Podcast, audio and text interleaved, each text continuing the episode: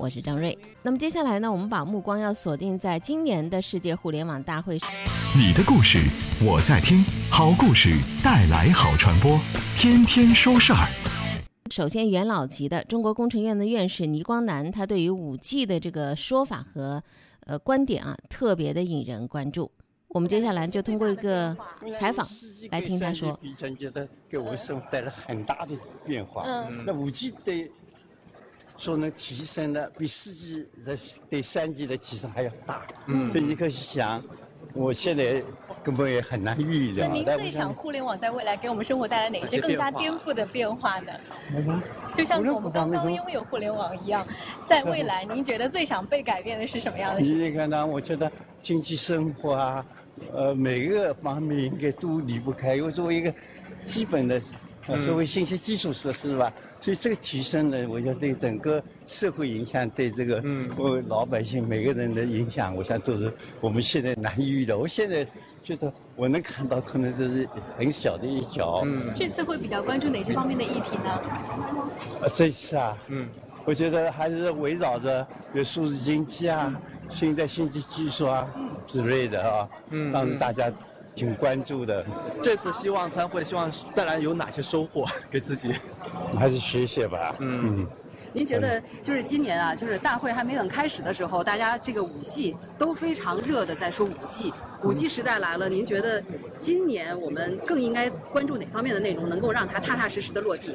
我看五 G 的现在，我看各个地方去做都在推广，都在修建那个事业。那么我很高兴看到，嗯，像这个所以前沿的技术，我们中国第一次走在发达国家的。前面，嗯，是吧？所以也是五 G 给我们一个启示，在我们啊努力创新、自主创新啊，这个利用我们的人才资源啊、市场啊各方面政府的支持啊，我们可以在很多新的领域首先赶上发达国家。您现在有试过五 G 了吗？有用过五 G 的手？我我有一个手机还没有，因为五 G 目前还在有些地方有些要没有，但是我觉得我们建设的速度很快。呃，国家对这个运营商都发了牌照。就是一个话题在越热的时候，我们应该怎么去呃，能够能够科学的、冷静的去思考这个问题？您您给这个现在目前目前的五 G 热提提个什么样的醒吗？所以首先我们要下大决心，迅速的推广应用。嗯。啊，有很多技术，我想基本的我们都能做了，但是呢，它的应用还是有待于我们。在这个发展过程去创造、去实现、去创造，对，所以我想还是我们还要看到我们加大技术创新的力度，是吧？用更好的呃，把这五 G 的这个渗透到各个方面，带动啊国民经济各个领域的发展，带动数字经济的发展。嗯，需要更强的技术支撑，是吗？我想我们应该说已经投入很大力了，但是呢，呃，随着这个。五 G 推广的加加大吧，随着它应用各方面应用的增大，我想各方面都会参与在里面。啊，这作为基础设施，我觉得带动性非常大，方方面面各个经济领域，呃，包括我们生活各个方面都会有重大的变化。这是倪光南啊，在世界互联网大会乌镇的世界互联网大会上，同呢被记者逮着半路上啊，就边走边问，说到的这个五 G 的一个话题。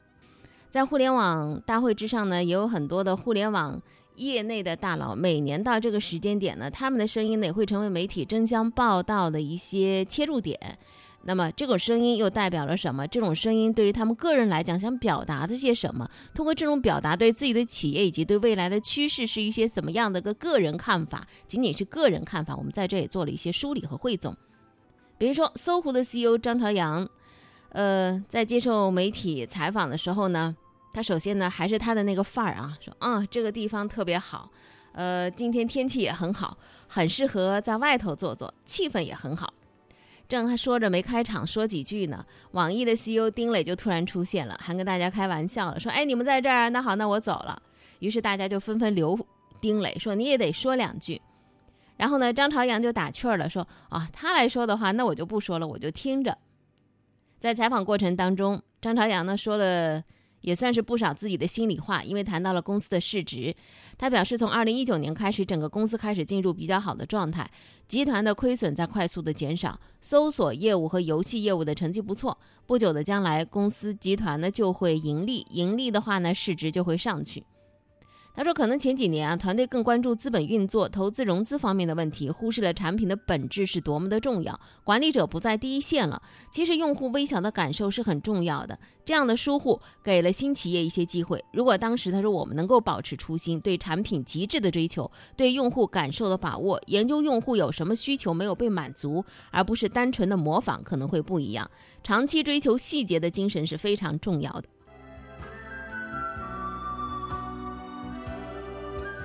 那么前段时间呢，说阿里巴巴收购了网易考拉啊，就是海淘的这一个平台。那么谈到马云和丁磊的这次牵手，张朝阳说呢，做企业有两类啊，一个做投资的人，建企业的人。所以呢，他说我是想做一个建企业的人。对于竞合在商言商嘛，任何机会都是有可能的。那么，在昨天的推动数字经济创新、共享全球发展机遇的分论坛上，网易的创始人 CEO 丁磊、百度的创始人李彦宏、小米手机创始人雷军，还有胡润研究院的胡润，先后都发表了一个演讲。他们在演讲论坛当中表达些什么呢？丁磊在论坛上表示说，二零一八年中国的数字经济的产业规模是三十一万亿，占 GDP 比重的百分之三十四。十年之后，这个占比或许会超过百分之五十，中国将全面进入数字经济时代。谈到数字经济的未来发展，他表示关注看好三个领域：一个是上游技术，一个是全球化，还有一个就是信息消费升级。说未来企业的机会要走向上游，竞争会从拼人口红利走向拼技术，技术创新是数字经济最牢固的支撑。未来的 AR 等技术型的公司会成为新的主流，和各行各业做大跨度的融合。现在对于教育、医疗、制造业和农业等硬核领域敢投入的公司，未来会有更好的机会。他说，就像十五世纪人开启了轰轰烈烈的大航海时代一样。现在数字大航海的时代也开始了，未来数字化经济的发展要从拼本土走向拼世界。丁磊说，他关注的三个第三个领域是这个消费信息消费升级啊，数字经济的发展要从拼增速走向拼质量，尽快建立可以适应未来的新数字文明。丁磊认为，信息消费会成为影响一个人知识结构的第一来源。有能力提高信息获取效率、提供优质信息服务的企业，会成为数字经济一股新的力量。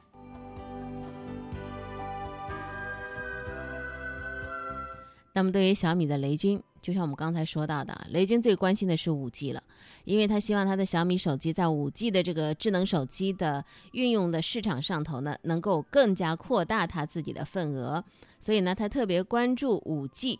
呃，在论坛之上呢，他说啊，他每到一个地方都得测一下五 G 的信号。那么，呃，在乌镇呢，上午的时候他测了一下。然后测完之后就把它贴到微博上，看大家怎么反应。微博上有评价很快的，呃，也有评价说低于预期的，原因大概是因为现场使用五 G 的嘉宾太多了，五 G 有点堵。雷军说，小米四年前开始研发五 G 手机，上个月发布了第一款商用的五 G 手机，那就是小米的九 Pro。虽然备了很多货，但还是出现供不应求。那么五 G 的体验到底是什么样的呢？他建议大家先换五 G 手机啊，是吧？听上去，当然我们觉得他像在卖手机的，他自己也这样说，听上去是像在卖手机的，难道不是吗？五 G，也许它正在成为数字经济发展的加速器。它对于整个通信行业来讲，确实是一件大事；对整个互联网行业来讲呢，也是一件大事。而且呢，确实会有机会蕴藏其中，当然也有也会有很大的风险跟挑战。那么雷军说，小米明年计划推出超过十款以上的五 G 手机，覆盖中高端的所有价位。他了解了一下各家同行，基本上都非常乐观，行业内都担心明年四 G 手机卖不动，这个步子想不转都不行。所以呢，说特别希望运营商加快五 G 基站的扩充的速度。五 G 到底可以用在什么地方？应用呢，可能挺多，但是有巨大拉动力的肯定是 Target 的应用。至于哪些场景能够真正的得到老百姓的认可，明年上半年时间也不长，大概也就半年时间，我们就可以看到一些风向。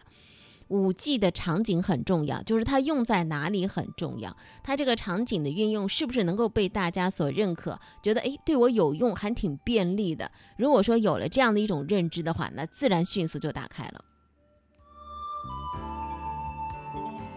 在这个论坛之上，李彦宏也发表了自己的一个演讲。他呢，主要是说了人工智能这方面的话题。人工智能驱动下的智能经济，他说会催生很多的业态，产业智能化会是一个新的潮流。他提出了产业智能推进的三重境界，说从看山是山，看水。是水到看山不是山，看水不是水，最后再到看山还是山，看水还是水。这话其实挺绕的，我觉得这话他说了等于白说，大伙儿都明白。李彦宏他说呢，产业智能化的生命力是源于和实体经济紧密的合作，以技术来提升品质之心，让 AR 去复活工匠之魂，做出更好的产品，提供更加的服务，创造更大的价值。但是问题有的时候关键的品质啊，还是得靠人的灵魂和精神内核去生产的。AR 如果要达到这种程度的话呢，可能还是一段漫长的路要走。就比如说，打入比打个比方说啊，明年开始，我们广播电台去弄一个人工智能的这个呃早八点主持的主持人坐在这儿，每天早八点跟您来说事儿啊。但我相信他播那些呃快速浏览的最动态的一些信息，肯定播的比我好，字正腔圆，宽音大嗓，听上去也挺动听，没有任何可挑剔的错，还不会打疙瘩，还不会念错别字儿。但是如果说呃。到后面的，咱们说更多的一些和老百姓贴的比较近的新闻，甚至拖个长音、喘口气、喝口水的声音，您就别想在节目里头听到了，因为 AR 是没有一点点的瑕疵，没有瑕疵，看似很完美，其实是最大的缺陷。我是红杉资本的魏洪波，创业不容易，要坚持执着、沉下心，还是大有发展机会的。欢迎您继续锁定收听 FM 九十二宁波电台新闻综合广播《天天说事儿》节目，生活比新闻更精彩。您现在正在收听的是《天天说事儿》，张瑞主持。我们怎能不来说互联网大会呢？它其实不仅仅是这个经济经济领域当中的一场盛事啊！你自己有没有统计过，你每天捧着手机或者电子产品的时间有多长？那么时间有多长，就是你和它的密切度到底有多深厚？刚才不说了吗？在这个论坛之上，还有一位啊，他不是什么互联网企业家，他是专门统计富豪的名单的胡润排行榜的那位胡润。呃，在中国的这几年，看着他从一个。精硕的小伙子逐渐的发福成了一个油腻的中年人，也逐渐看他的个人的财富在中国的这个胡润排行榜的统计过程当中给累积了起来。那么在这个论坛之上，他剧透了即将发布的胡润全球独角兽榜，说中国有两百零六家企业上榜，超过美国的两百零三家，成了独角兽最多的国家。杭州有十九家企业上榜，居全球城市第五位，是伦敦的两倍还多。独角兽是未来经济潜力的一个体现啊，在一定程度上是体现了经济活力。那么在即将发布的全球独角兽榜上，这个榜呢是今天发布啊，一共有四百九十四家企业上榜。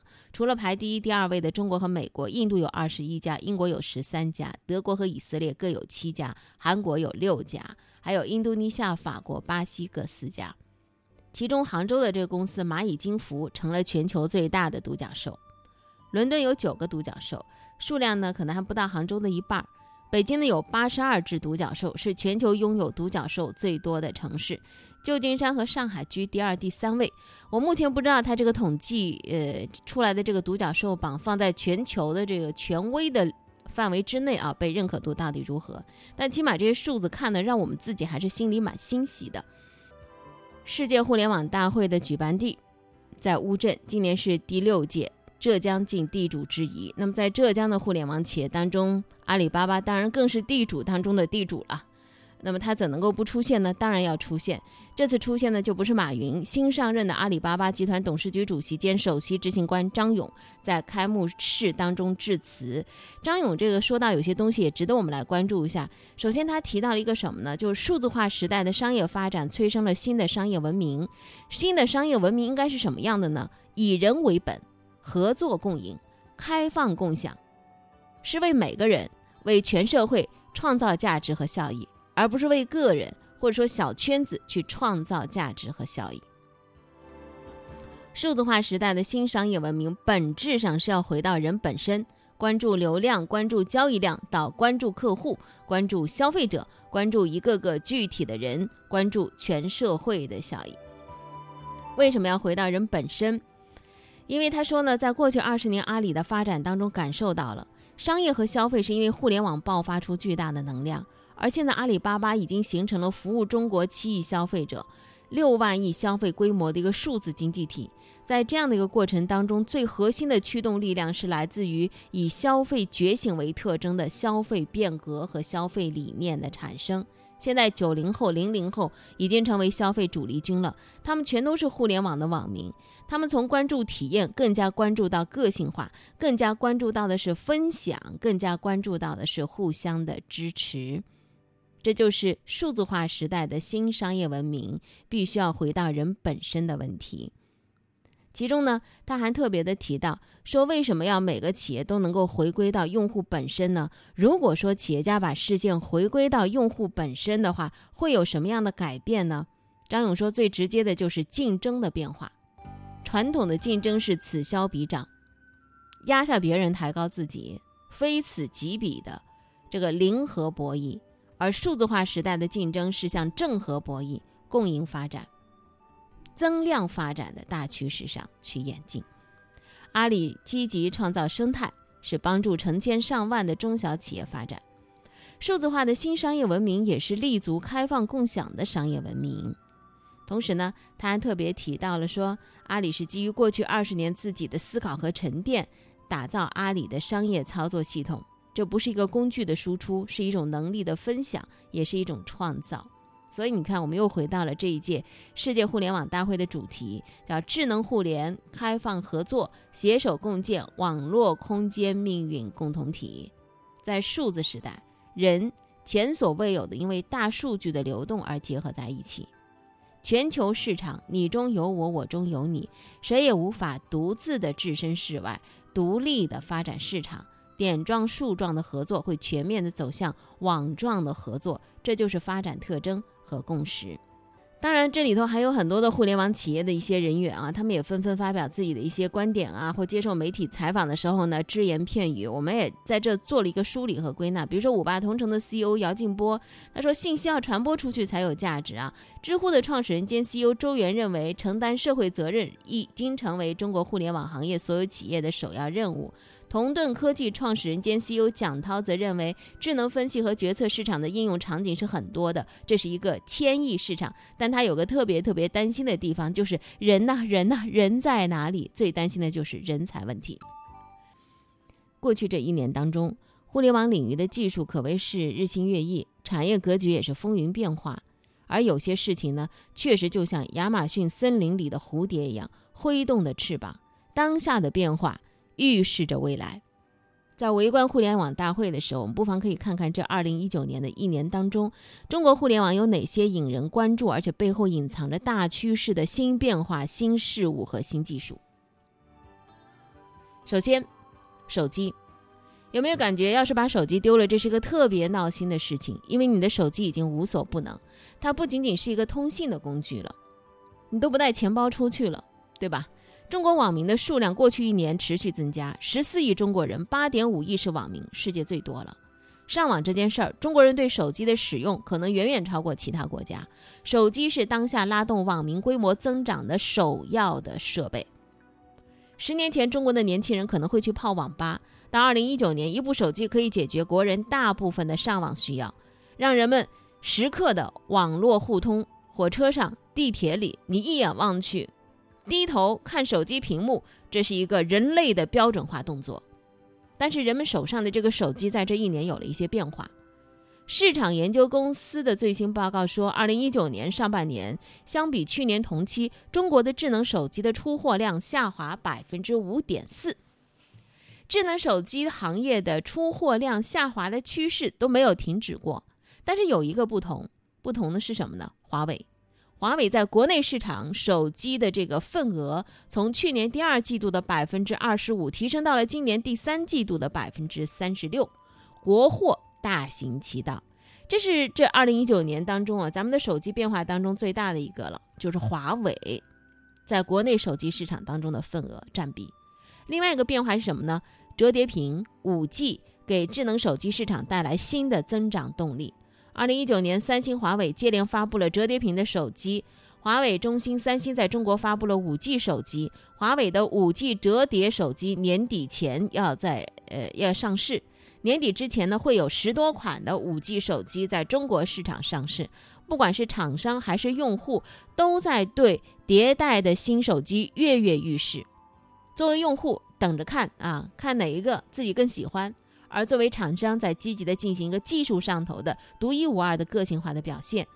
再回看上一代的触屏替代按键，才多少年？没几年。手机硬件技术今年的这些新动向，会带来未来怎样的生态改变呢？这应该说是二零一九年互联网雨林当中蝴蝶翅膀的一次挥动。不只是五 G 啊，五 G 当然是现在中国互联网的一个当下热点。那么，二零一九年的五 G 进入了这个预商用阶段，国内三大运营商的五 G 套餐的预约活动开放不到一个月，预约人数破千万。目前五 G 套餐预约数占四 G 用户渗透率不到百分之一，也就是说，五 G 手机的热潮是刚刚开始的。但是五 G 它不是不只是一个手机我换一个换代提速这么简单的个事情。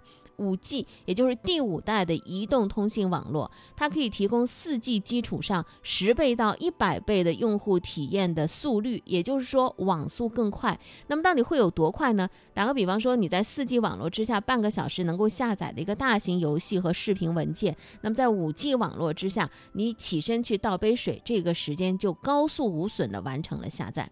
不只是一个快，人眨一下眼睛的时间是多少呢？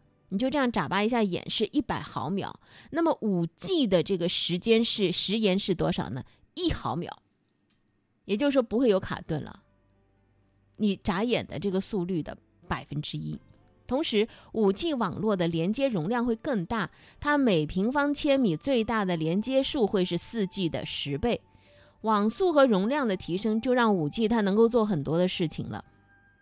在九月份的时候，一个国新办的发布会上啊，工信部部长就说了，说他现在在用的这个手机呢是四 G 手机，而五 G 的应用呢更多应该是为工业互联网去服务。说五 G 真正的应用场景百分之八十应该是在物和物的通信，就是工业互联网、车联网和远程医疗等领域。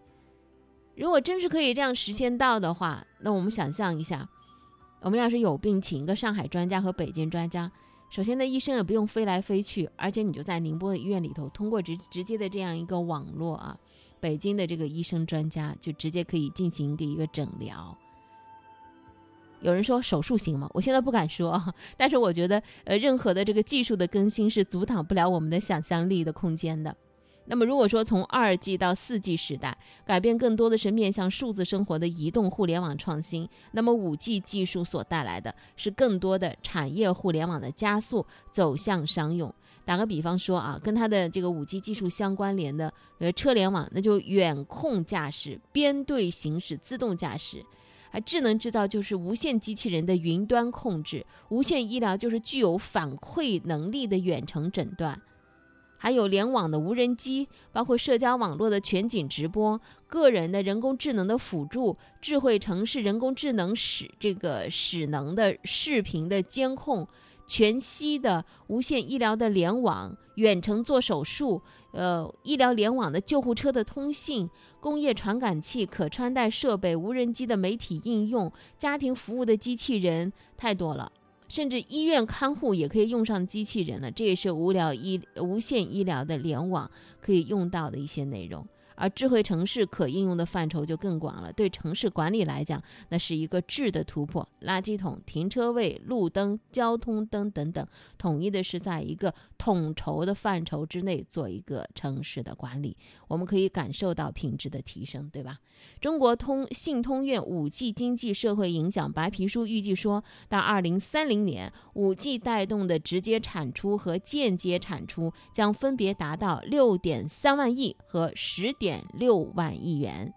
这是互联网雨林当中这个蝴蝶翅膀在二零一九年的又一次挥动。还有哪些小蝴蝶继续在挥动着它们的翅膀呢？就是 App。我们手机上头有很多的这个软件啊，呃，人们手机换没换新我不知道，但是手机里安装的这个应用的数量和不同的应用打开的频次却是一直在变化当中的。也就是说，你手机当中那么多的应用 App，你经常用的是什么？年轻人应用的最多，十五岁以上网民群体人均的手机 App 的数量随着年龄增长在逐步的减少。二零一九年六月，各个年龄段的网民手机里的 App 的平均数比去年呢都有不同程度的增加。哪个年龄段装这个手机 App 装最多呢？十五岁到十九岁的人，那个人均装六十六个啊，确实是够多的。那么随着年龄的增大，比如说到二十岁到二十九岁，他装多少？五十四个。三十到三十九岁，人均是四十九个。截止到二零一九年的六月，网民使用即时通信应用的用户规模八点二五亿，使用率达到百分之九十六点五。在线教育类应用的用户规模的增速是最快的，环比增长达到百分之十五点五。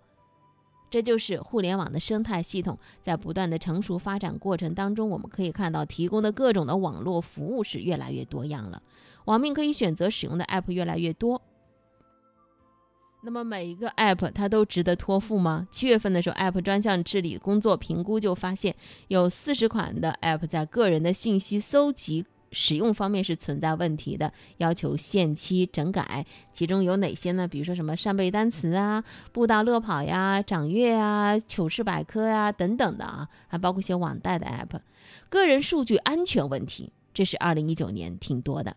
从一八年底，万豪旗下的酒店喜达屋五亿房客的信息被泄露，社交平台的陌陌三千万用户数据在暗网被销售，到二零一九年九月初的择偶换脸的 App 事件。不过一九年的网络治理工作也在持续的加码。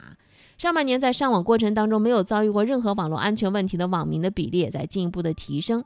那么这一年，网络服务大众化，呃，越来越多样化，网络治理也越来越深入。这一年，人们也在讨论着说，互联网行业的高光到底在哪里？不管是 BAT 还是 ATM，就是阿里和腾讯真的是很强，一种不需要刷存在感的存在。二十年前阿里巴巴成立，腾讯 QQ 上线，二十年之后，他们携手填满了很多人的生活。除了这两大巨头，其他的互联网公司的江湖地位也出现了一些变化，榜名排名变化比较大。搜狐、新浪老牌互联网公司的排名下滑。新浪从第六跌到了第十，搜狐呢从一八年的第七跌到了第十二位。这份榜单是从企业规模、盈利、创新、成长性、影响力等等啊，呃六个维度考核得出的排名。而更显然重要的评价还有市场，就是你的公司的市值和估值。所以中国互联网的格局啊，从市值上来看，BAT 变成了 ATM。互联网公司的格局没变，但从普通人的视角来看，是我日常生活习惯的改变。比如说移动支付、在线教育，还有就是 VR、AR 的试衣试装等等。那么从国家层面来看，这是我国互联网产业力量的凝聚和发展。二零一九年，互联网百强企业互联网业务收入高达二点七五万亿元，比二零一八年的互联网百强企业的互联网业务收入增长超过一万亿元，这是对我国数字经济增长的带动作用是非常显著的。二零一九年，互联网企业已经对人们的衣食住行各方面进行了全场景的覆盖，这是属于整个中国互联网业的高光时刻啊。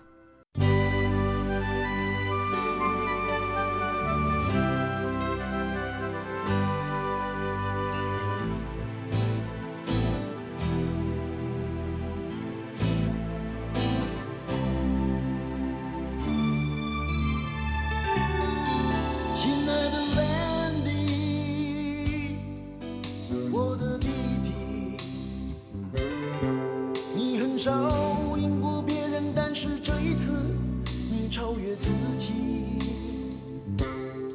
虽然在你离开学校的时候，所有的人都认为你不会有出息，你却没有因此怨天尤人，自暴自弃。我知道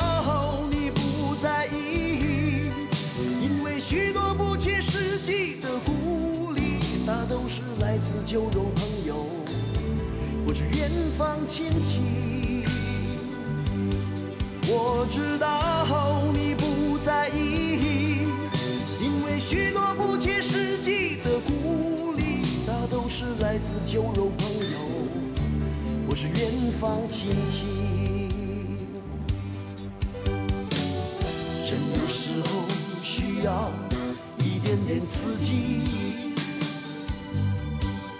最常见的就是你的女友离你而去。人有时候需要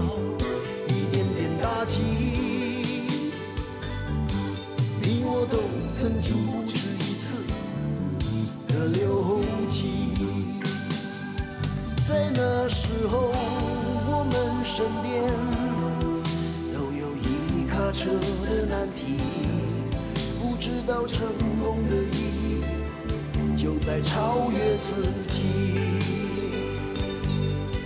我们都是和自己赛跑的人，为了更好的未来拼命努力，争取一种意义非凡的胜利。我们都是和自己赛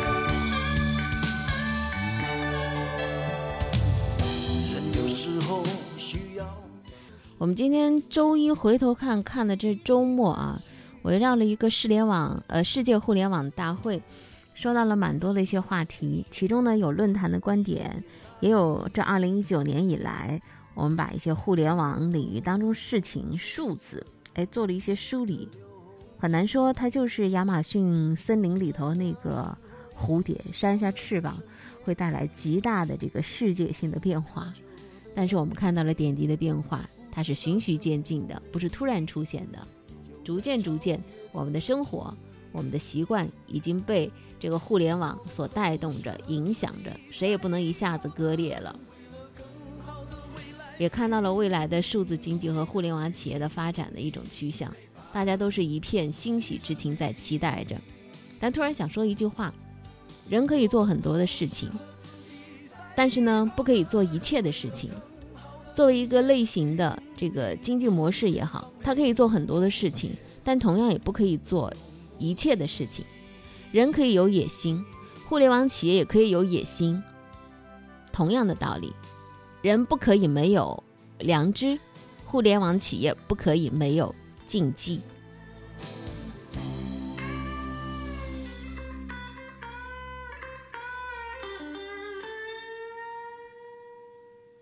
好，今天早八点天天说事儿就到这儿，感谢各位的收听。生活比新闻更精彩，生活是志趣相投者的狂欢，听说事儿是对这种生活的赞同。